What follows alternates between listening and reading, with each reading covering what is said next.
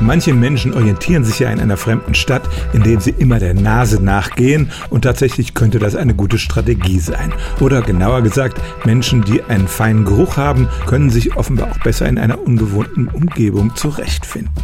Kanadische Forscher haben vor vier Jahren ein Experiment gemacht. Sie haben 57 jungen Leuten zunächst mal eine virtuelle Stadt am Computerbildschirm präsentiert und später mussten sie eine Navigationsaufgabe lösen.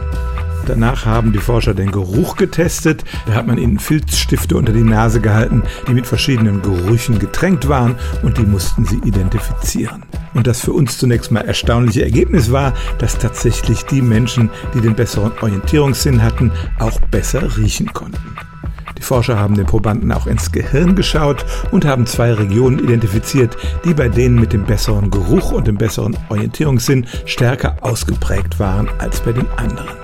Offenbar sind diese beiden Fähigkeiten am selben Ort im Gehirn lokalisiert und das kann was damit zu tun haben, dass unsere evolutionären Vorfahren im Säugetierreich sich tatsächlich früher vor allem mit der Nase orientiert haben, so wie Hunde das heute auch noch machen. Und es stimmt tatsächlich, ein guter Orientierungssinn und ein guter Geruchssinn gehen häufig Hand in Hand. Stellen auch Sie Ihre alltäglichste Frage unter stimmtz.radio1.de.